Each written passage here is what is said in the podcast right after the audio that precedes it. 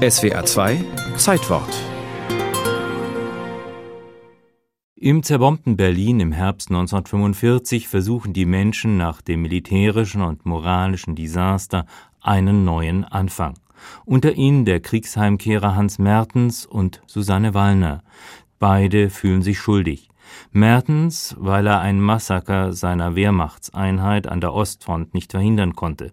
Susanne, weil sie der Hölle eines KZs entkommen ist, im Gegensatz zu ihren Angehörigen, die starben. Die Mörder sind unter uns. Der Titel des ersten deutschen Nachkriegsfilms war Programm.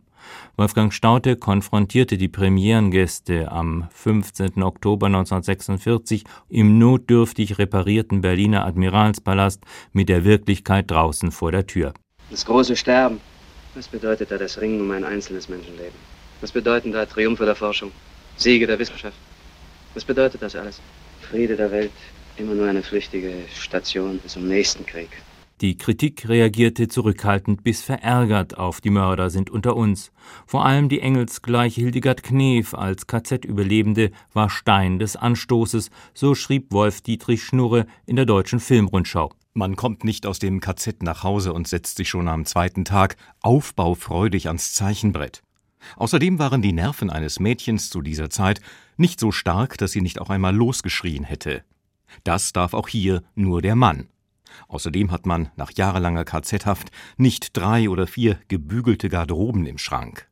Schnurre verkannte trotz aller Kritik nicht Wolfgang Stautes ernsthaftes Bemühen, mit Die Mörder sind unter uns dem Zeitgeist einen filmischen Ausdruck zu geben. Staute hatte das Drehbuch unter dem Arbeitstitel Den Mann, den ich töten werde, bereits im Frühjahr 1945 im Angesicht des unaufhaltsamen Untergangs des NS-Regimes geschrieben wie er später immer wieder betonte, auch als Akt der Selbstentnazifizierung.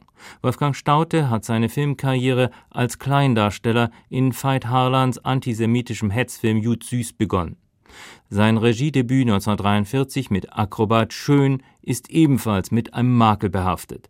Er übernahm das Projekt von dem bei Goebbels in Ungnade gefallenen und von der Gestapo ermordeten Herbert Selpin. Vor diesem Hintergrund konzentrierte sich Wolfgang Staute in Die Mörder sind unter uns auf die Mitschuld jedes Einzelnen an den zwischen 1933 und 1945 durch Deutsche begangenen Verbrechen.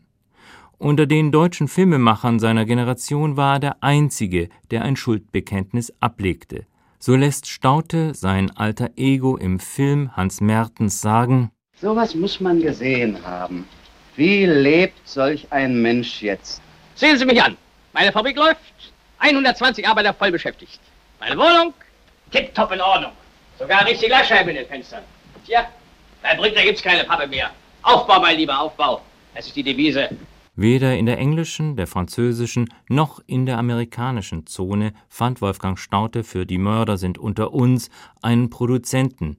Erst von der sowjetischen Militäradministration erhielt er Unterstützung. In den späten 1940er und frühen 1950er Jahren machte sich Wolfgang Staute als einer der führenden Regisseure der ostzonalen DEFA-Produktion einen Namen.